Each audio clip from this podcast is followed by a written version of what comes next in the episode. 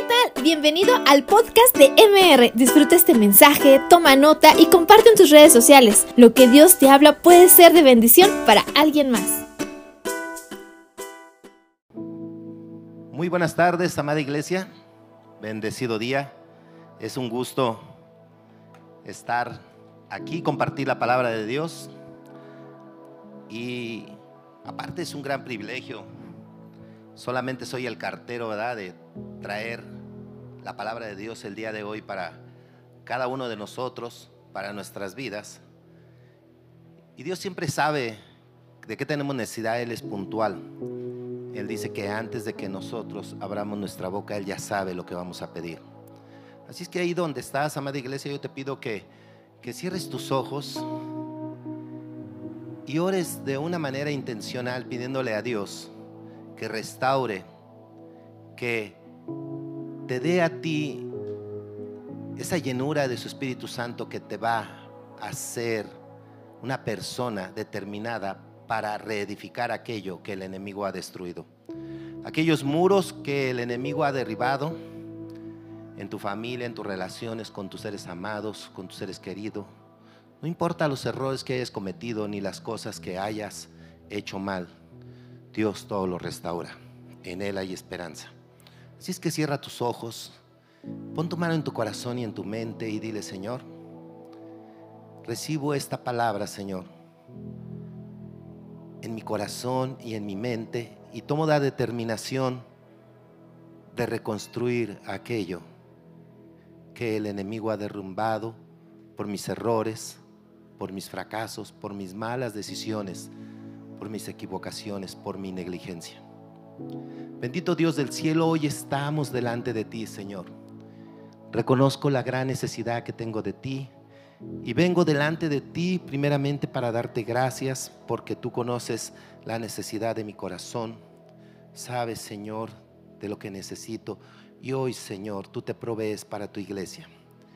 Gracias, Padre, por cada familia aquí representada, Señor.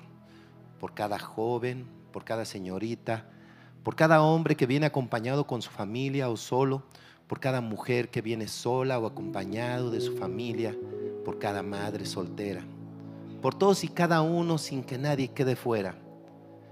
Gracias Padre porque hoy es el día que tú has hecho. Nos gozaremos y nos alegraremos en ti, Señor. Hoy venimos delante de ti, Señor, a poner nuestra necesidad y decirte, Señor, habla que tu siervo oye. Pone en mí el querer como el hacer, la determinación de poder reedificar, Señor, aquello que el enemigo ha derribado. Porque tú eres Dios y porque tú has venido para salvar y restaurar aquello que el enemigo ha dañado. Gracias Padre, en el nombre de Jesús de Nazaret. Amén. Amada iglesia, hoy vamos a ver el, un pasaje muy conocido que es la reconstrucción de los muros de Jerusalén. ¿Quién está encargado a reconstruir estos muros? Nehemías. Nehemías es un personaje clave en esta etapa de la reconstrucción.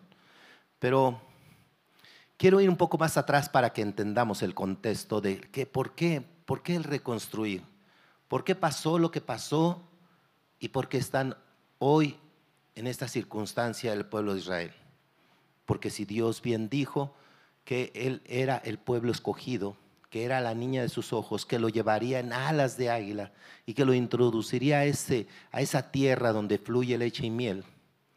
Y aunque todo esto es verdad, y nosotros podemos ver al final casi de Josué que está concluyendo la tarea que Dios le encomendó, él se levanta delante del pueblo y empieza a tener una determinación de decirle al pueblo, ustedes vean a quién van a seguir.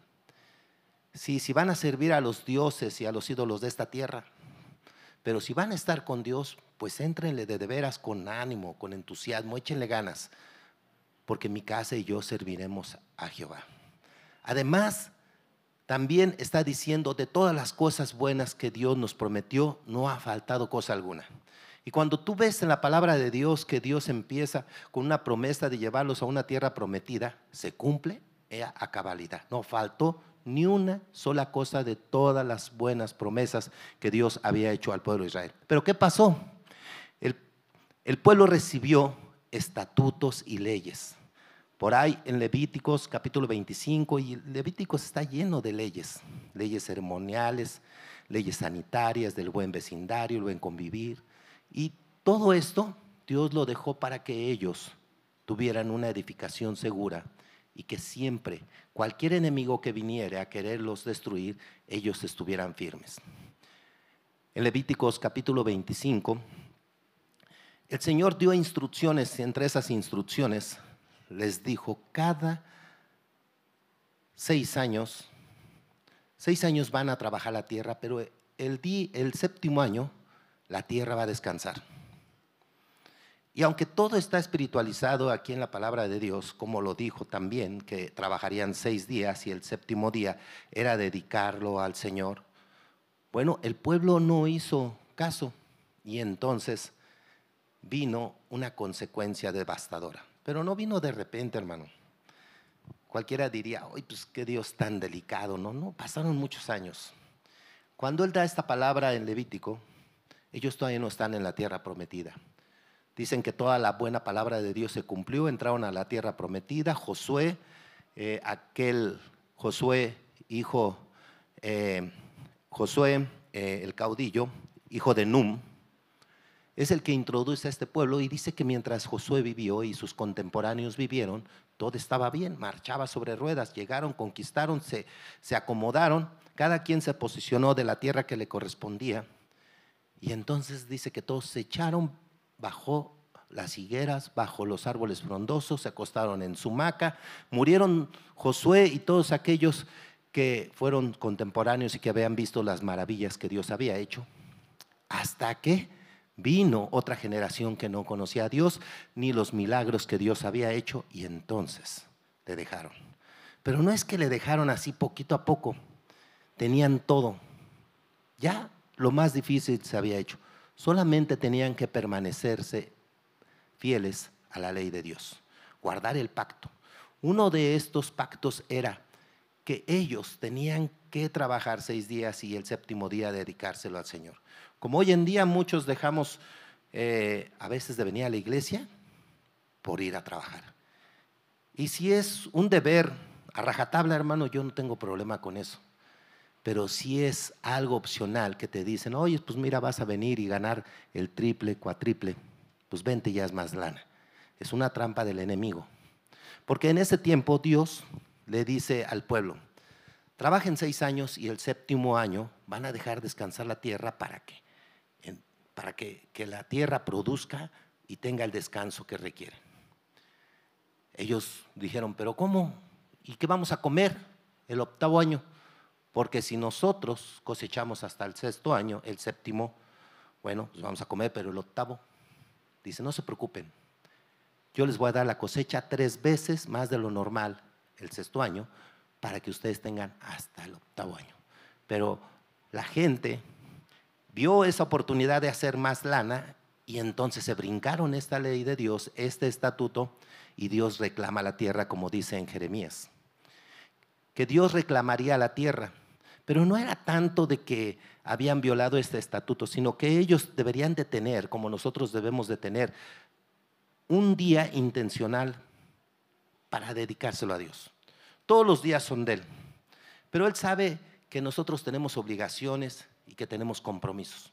Y aunque estemos trabajando, siempre estamos meditando la palabra como cristianos, como buenos servidores de Dios, y siempre estamos alabando a Dios, pero hay un día específico, el día específico donde tú tienes que venir a adorarle, a alabarle, donde saliendo de aquí vas y te haces una carne asada, sirves a tus hijos, a tus nietos, a tu esposa, le lavas los trastes, metes ese tornillo que ya tiene tu esposa diciéndote como cinco meses que lo metas y, y pues no hay un desarmador que te acomode, ¿verdad?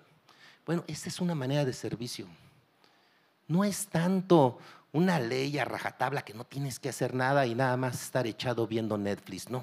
Es un servicio de adoración. Cuando tú estás lavando los trastes, cuando tú estás llevando a tu hijo para levantar ese muro, de tanto incumplimiento, por tantas promesas que le has hecho, estás edificando. Estás edificando la confianza. Estás fomentando el compañerismo, la convivencia. Pero nunca sales con tu hijo.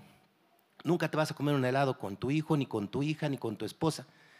Entonces cuando quieres ir, pues ves cómo hay una negativa. ¿Por qué? Porque ese muro de confianza y de relación está derribado. Oh Dios, te va a dar una palabra para que ese muro sea levantado en el nombre de Jesús. Nosotros entendemos que, bueno, Nehemías fue enviado para reedificar el muro. ¿Y qué pasó? ¿Qué pasó? El Señor se la pasa diciendo después de los jueces, pues que le busquen. Y ellos le buscaban, pero en cuanto se acomodaban otra vez un poquito y las cosas venían bien, otra vez se desviaban. Pero ellos iban de picada. En el tiempo de los jueces fue una, un declive de picada más de 180 grados estaban tan ocupados en disfrutar una tierra que Dios les había dado tan fructífera que se olvidaron de Dios.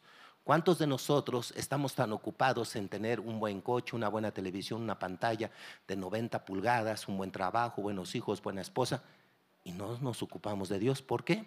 Porque no nos estamos dando cuenta de que el piso va a estar duro. Entonces ellos clamaban a Dios y Dios los escuchaba y mandaba jueces para que los liberaran. Viene el tiempo de los reyes.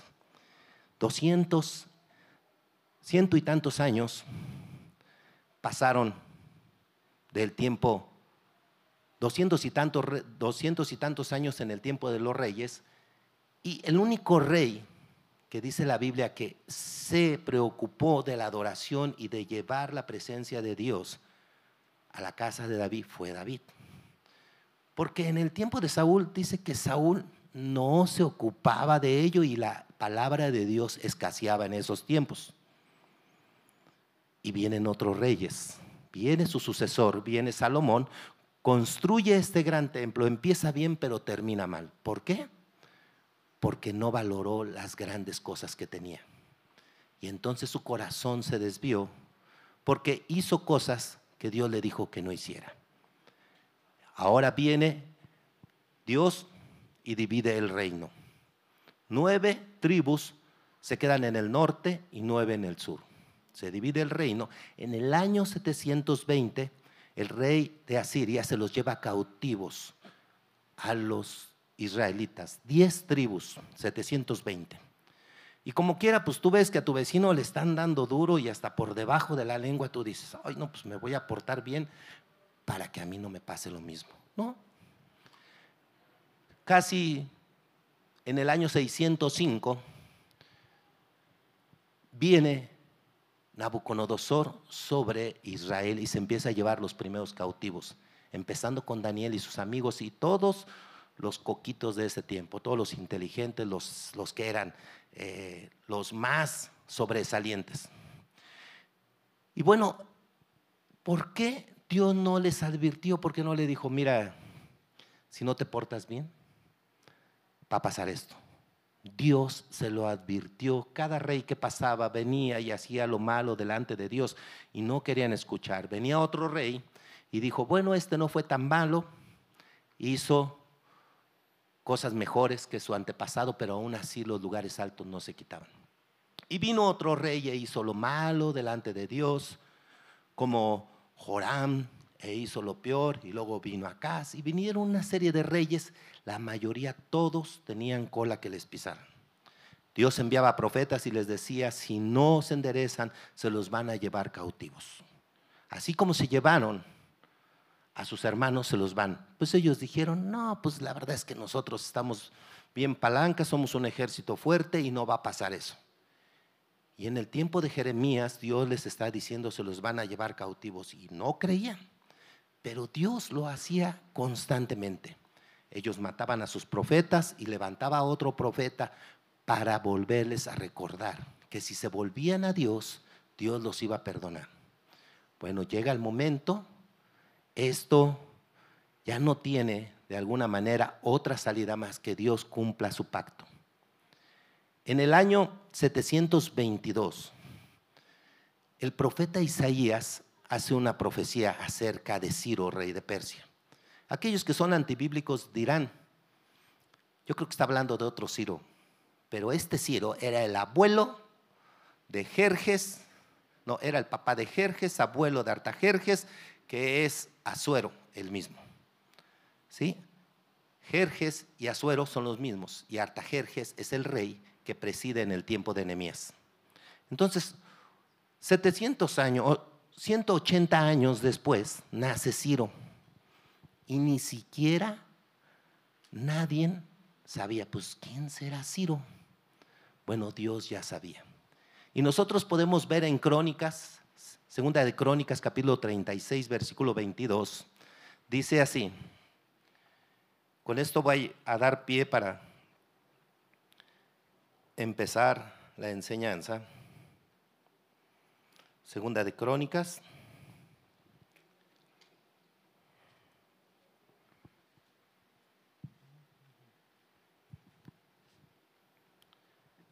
Capítulo 36, versículo 22. En el año primer, perdón, en el primer año de Ciro, rey de Persia, y para que se cumpliese la palabra de Jehová por boca de Jeremías, Jehová despertó el espíritu de Ciro, rey de Persia, quien hizo pregonar por todo su reino oralmente y por escrito diciendo, así ha dicho Ciro, rey de Persia, Jehová de los cielos, me ha dado todos los reinos de la tierra y me ha comisionado para que le edifique un templo en Jerusalén, que está en Judá. Quien haya entre vosotros de todo el pueblo que Jehová su Dios sea con él y que suba a reconstruirlo. Exactamente, segunda de Crónicas, al final del versículo 22 en adelante, es exactamente así empieza Nehemías exactamente una variación muy pequeña en cuanto a la definición. En el primer año de rey de Ciro, Dios despertó el espíritu de Ciro. Pero no solamente despierta el espíritu de Ciro, sino que también despierta el espíritu de, de Zorobabel y de Josué. Pero no es Josué el que mencionábamos hace un rato. Aquel Josué es hijo de Nun. Este es Josué, hijo de Josadat. Y vino palabra de Dios por boca del profeta Geo y despertó el espíritu de Josué y el espíritu de Zorobabel para edificar casa a Dios. Hasta aquí nosotros tenemos ya un panorama general por qué se los llevaron cautivos, por la desobediencia, por no cumplir los estatutos. Dios había dicho, mira, yo les voy a dar esta buena tierra, se las doy en posesión. Esta tierra fluye leche y miel y todos los que viven aquí ya me acatarraron hasta la coronilla. Por eso hoy yo los echo de delante de ustedes porque ellos cometen atrocidades, tanto que sacrifican a sus hijos y los pasan por fuego. Literal, todo este pueblo de los cananeos sacrificaba a sus hijos ofreciéndolos a los dioses. Y le dice al pueblo de Israel, si tú haces lo mismo, te voy a esparcir hasta que no quede nada. Dice en Jeremías, tocante a este asunto, que no va a dejar que haya felicidad ahí. Dice, no dejaré que vuelvan a escucharse gritos de alegría. Jeremías 25, 10. No dejaré que vuelvan a escucharse los gritos de alegría y de entusiasmo, ni las serenatas a los novios, ni se oirán ruidos en las calles, ni se verá luz en las casas. Todo este país quedará convertido en un montón de ruinas y solo producirá terror durante muchos años todos quedarán bajo el dominio de Babilonia. Entonces vemos la profecía de Isaías, vemos la profecía de Jeremías y el pueblo no le caía el 20. Hoy es igual. Cuando nosotros tenemos tantos problemas y oramos y le pedimos al Espíritu Santo y le decimos, Señor, yo sé que tu Espíritu Santo me convence de pecado, de error y de juicio. ¿Qué está pasando? ¿Por qué me está pasando esto? ¿Es tu mano para que crezca? ¿Son mis malas decisiones? ¿Son las consecuencias a mis malas decisiones, a mis errores. Y déjame decirte, querido hermano, que Dios, de una manera puntual por su Espíritu Santo, viene y te dice, hijo, tú ya sabes por qué. Y a veces nos hacemos así como que la Virgen nos habla y nos hacemos los desentendidos. Y decimos, Señor, pero sé más claro, ¿por qué me está pasando esto, Señor? Y el Señor quiere corregir algo en ti. Y viene otra vez el Espíritu de Dios. No manda a los profetas, viene el Espíritu Santo y te dice, te toca el hombro y te dice, tú ya sabes por qué. Ya no puedes darle vuelta a ese asunto más que atenderlo para poder edificar de vuelta ese muro que está derribado. Y con esto voy a dar inicio al primer versículo de Nehemías. Dice así, versículo número uno. Palabra de Nehemías, hijo de Acalías. Aconteció que en el mes de Quisleu, en el año 20, estando yo en Susa, capital del reino, que vino Ananí, uno de mis hermanos, con algunos varones de Judá, y les pregunté por los judíos que habían escapado, que habían quedado de la cautividad y por Jerusalén, y me dijeron, el remanente, los que quedaron de la cautividad allí en la provincia están en gran mal y afrenta, y el muro de Jerusalén derribado y sus puertas quemadas a fuego. Y tú decías, oye, el reporte es catastrófico, es negativo. Pero lo que me fascina de Nehemías es que nosotros podemos ver una guía que hoy en día nosotros podemos tomar la actitud de Nehemías. ¿Qué hizo Nehemías? tiene un reporte negativo. Y Nehemías hace algo que a nosotros nos deja como guía qué hacer en una situación donde todas las cosas parecen adversas a nuestra vida. Y por más que le echamos, por más que buscamos a Dios, por más que oramos, por más que nos esforzamos, bueno, aquí está la llave. Dice Versículo 4, cuando oí estas palabras me senté y lloré e hice duelo por algunos días y ayuné y oré delante del Dios de los cielos. Apunte esta frase, hermano, Dios de los cielos. Hace rato, hace rato cantaba el grupo de alabanza. Eres rey de los cielos, eterno Dios, exaltado por siempre, Jesús Señor. Tú gobiernas en toda la creación, oh Cordero inmolado, eres Señor. Y Nehemías sigue orando. Tiene un reporte malo, pero su corazón es intencional en cuanto a la oración que le está pidiendo al único que puede. Fíjense las características en la oración. Y le dije, te ruego, oh Jehová Dios de los cielos, fuerte, grande y temible, que guardas el pacto y la misericordia a los que te aman y guardan sus mandamientos.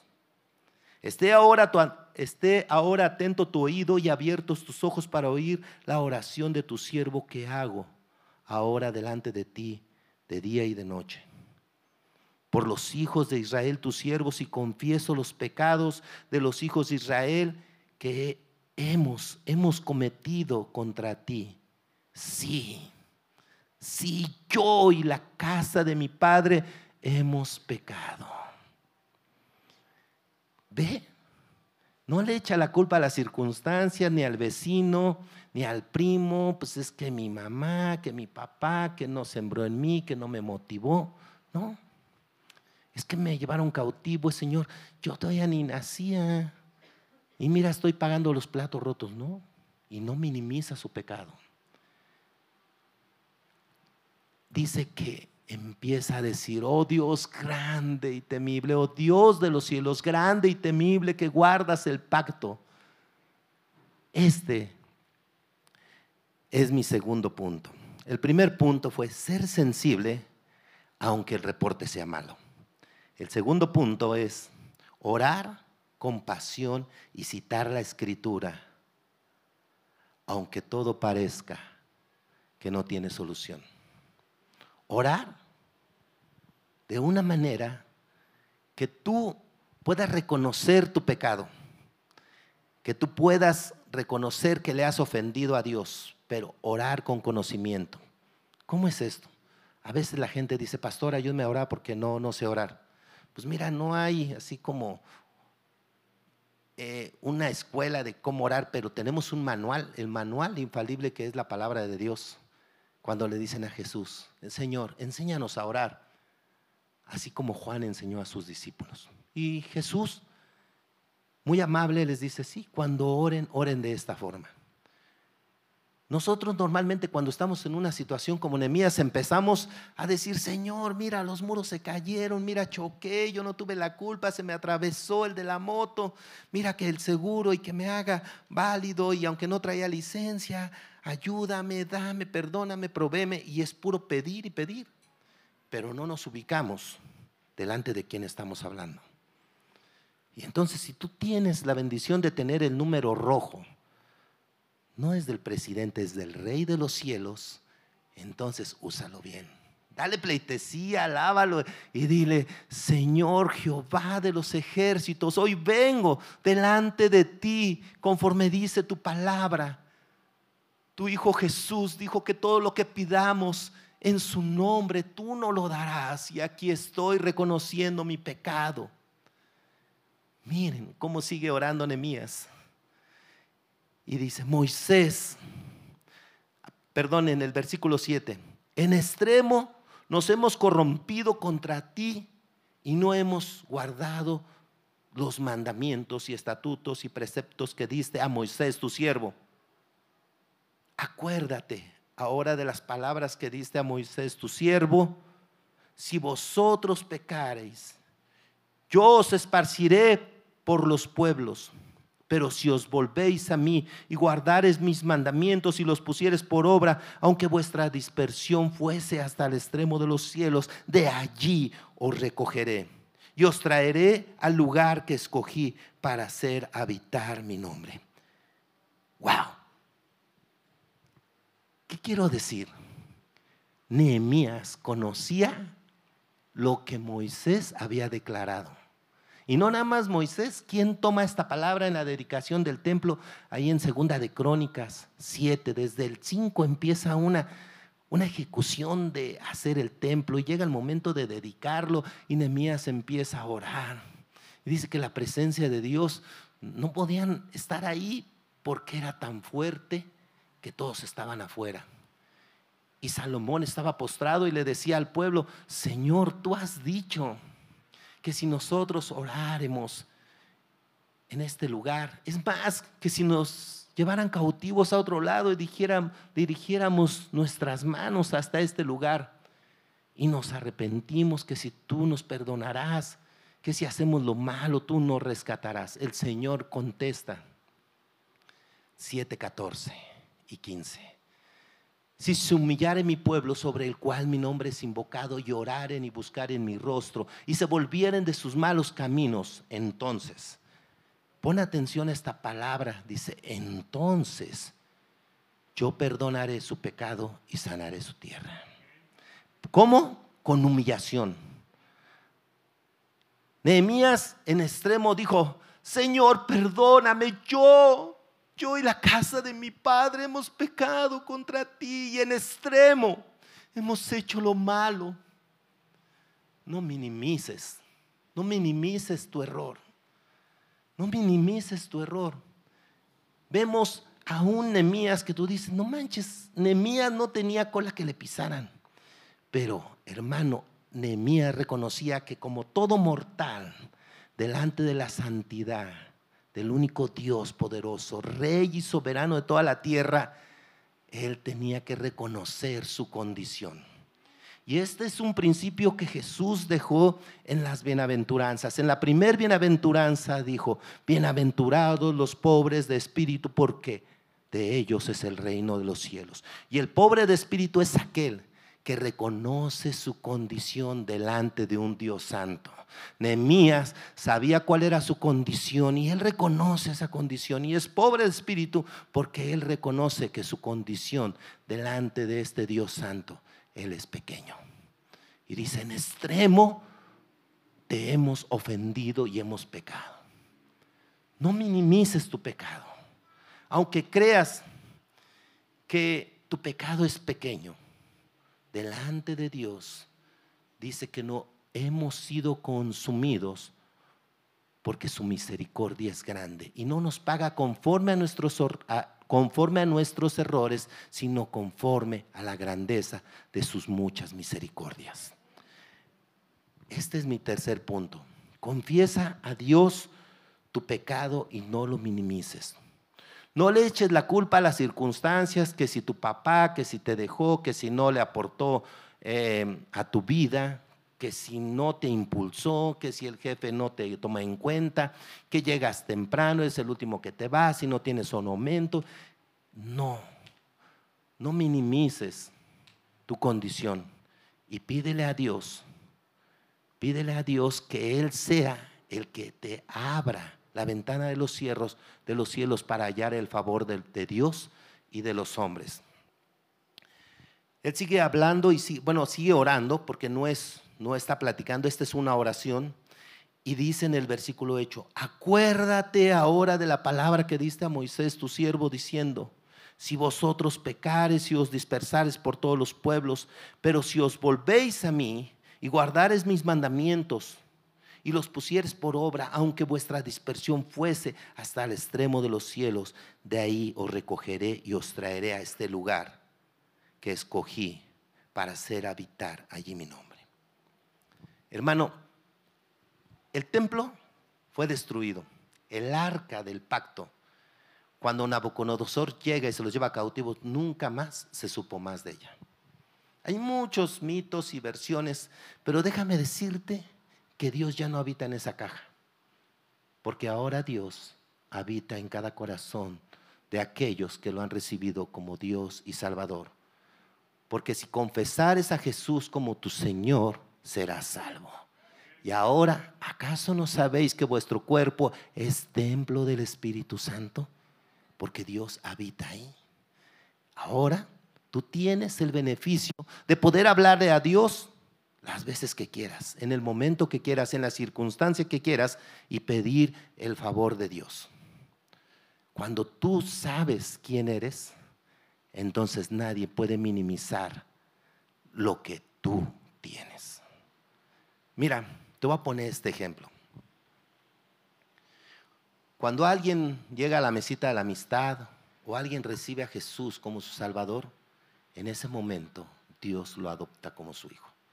Y no solamente lo adopta, sino que le da todas las bendiciones y los privilegios que Jesús tiene, porque somos herederos y coherederos juntamente con Jesús. Y esto es grande cosa. En Efesios capítulo 1 dice que Dios nos bendijo en Cristo Jesús con una o dos bendiciones, con toda bendición en los lugares celestes en Cristo Jesús. Y esto, hermano, es algo grande que tenemos. Y cuando nosotros sabemos lo que tenemos, entonces nos sentimos que somos especiales. Somos un especial tesoro en las manos de Dios, pero con un propósito. En segunda de Pedro 1.9 dice, mas vosotros sois linaje escogido, nación santa, pueblo adquirido por Dios, pero hay un para, hermano. Está chido venirse a sentar aquí y, y escuchar la palabra, está padre, a mí me gusta. Pero fuera de estas paredes, tú tienes que servir para el propósito de Dios. Si aún Ciro y aún Satanás y Nabucodonosor van y checan tarjeta para Dios. Contiman nosotros que nosotros fuimos como comisionados para algo especial. Y si nos hizo reyes y sacerdotes, es con un propósito, para alabanza y gloria de su nombre, para anunciar las virtudes de aquel que nos llamó de las tinieblas a su luz admirable.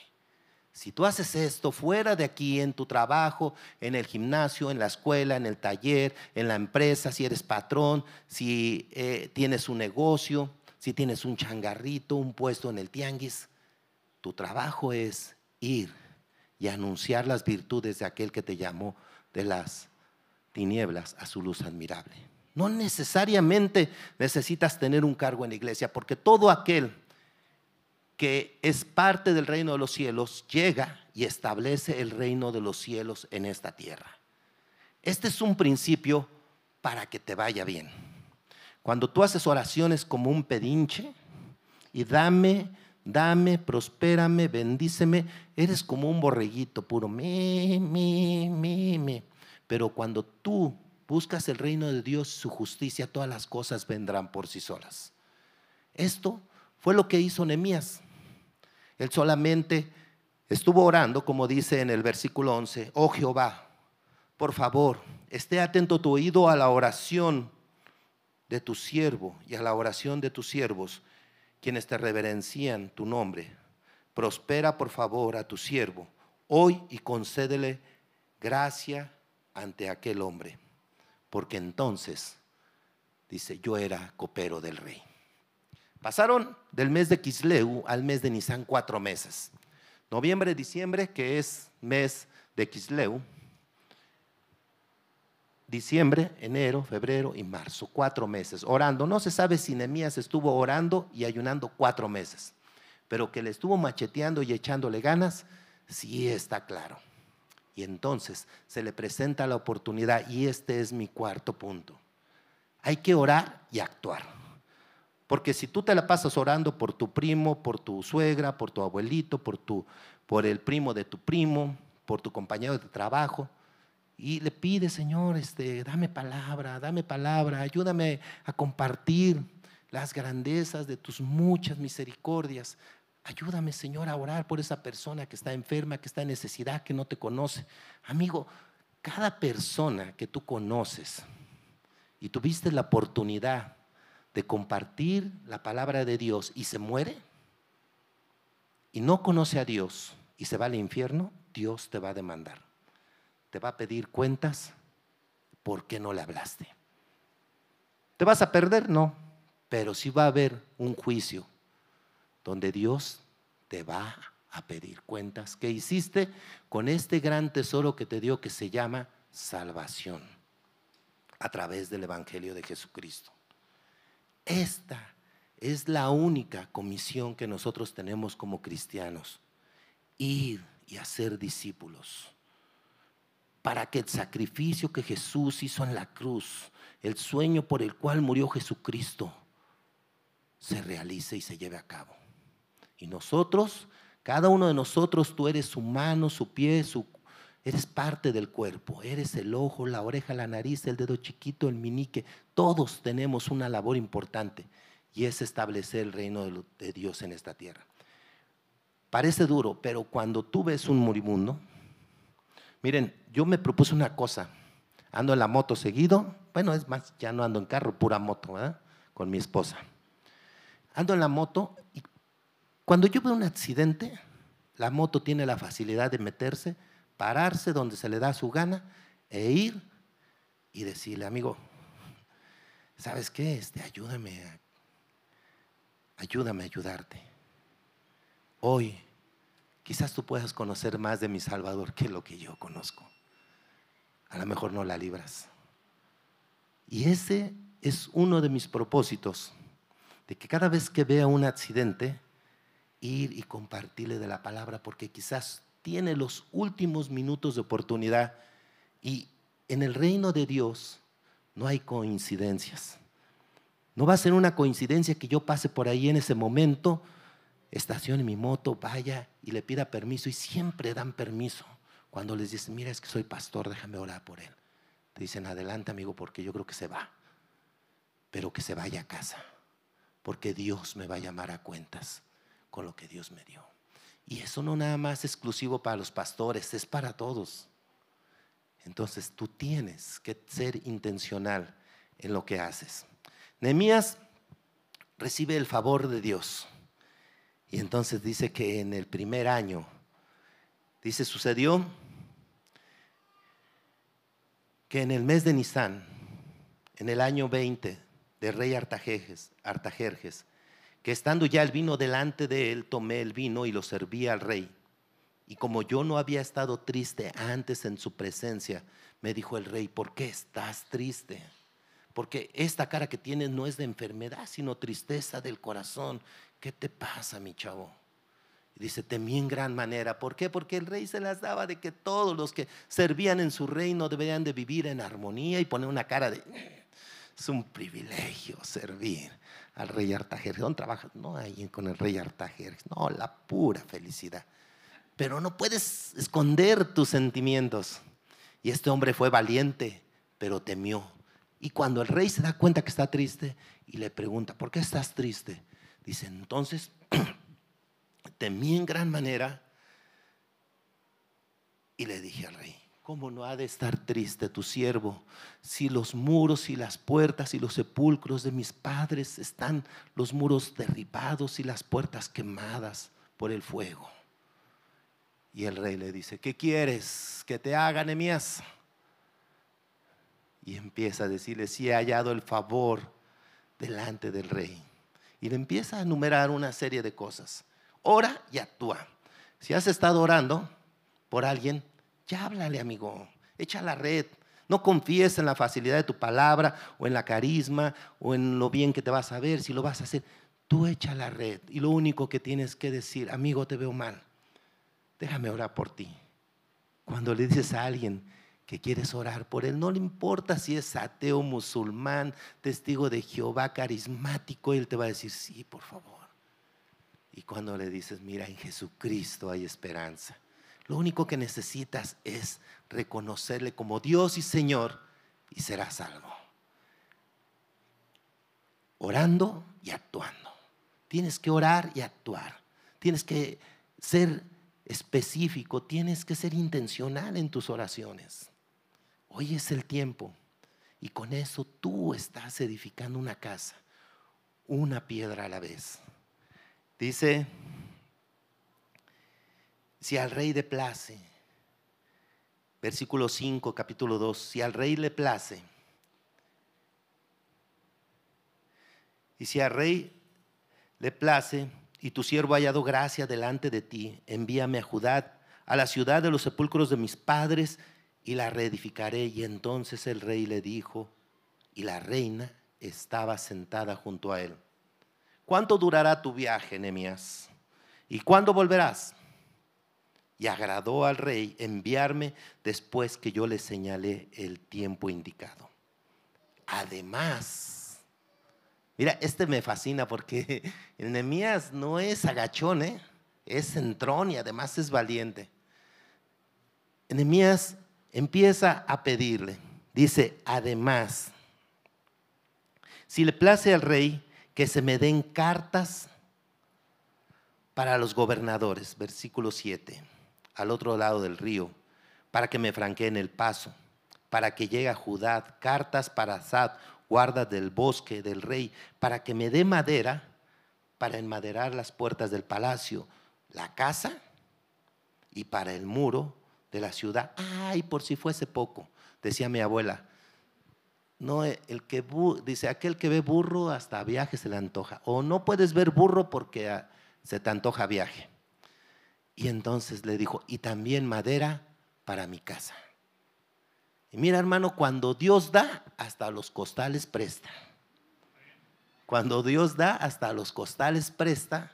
Así es que cuando tú estés delante de Dios, pídele primeramente lo que es una petición para el bien de tus hermanos, para el bien de la comunidad, para el bien de la iglesia, para el bien de tu familia.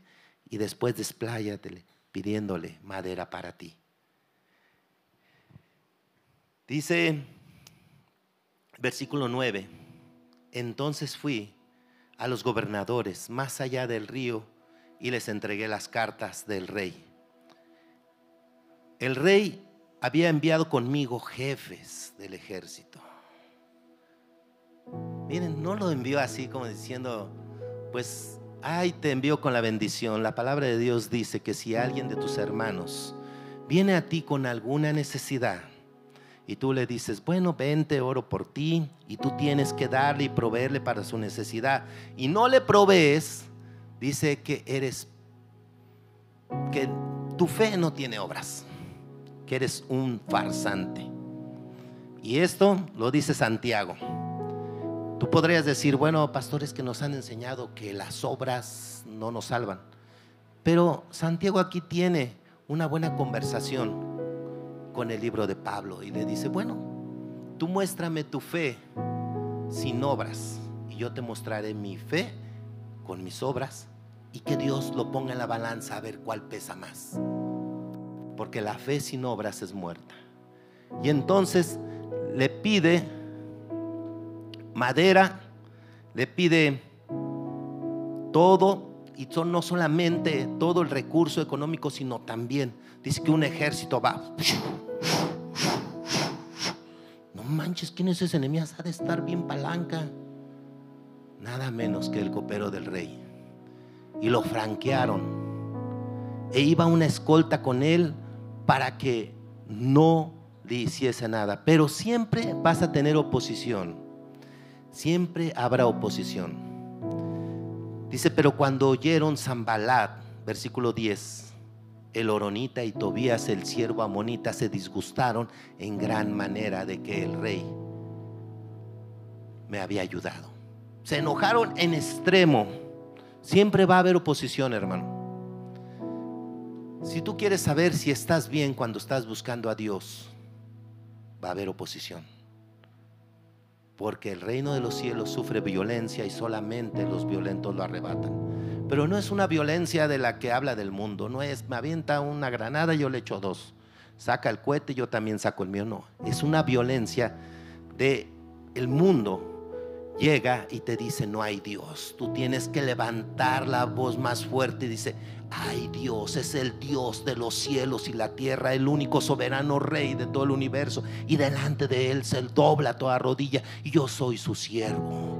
Y te digo que hoy puede ser tu Dios y Él puede restaurar tu vida. Él puede restaurar tu casa y levantar muros fuertes para que no batalles más cuando venga el enemigo. Dale un fuerte aplauso al Señor.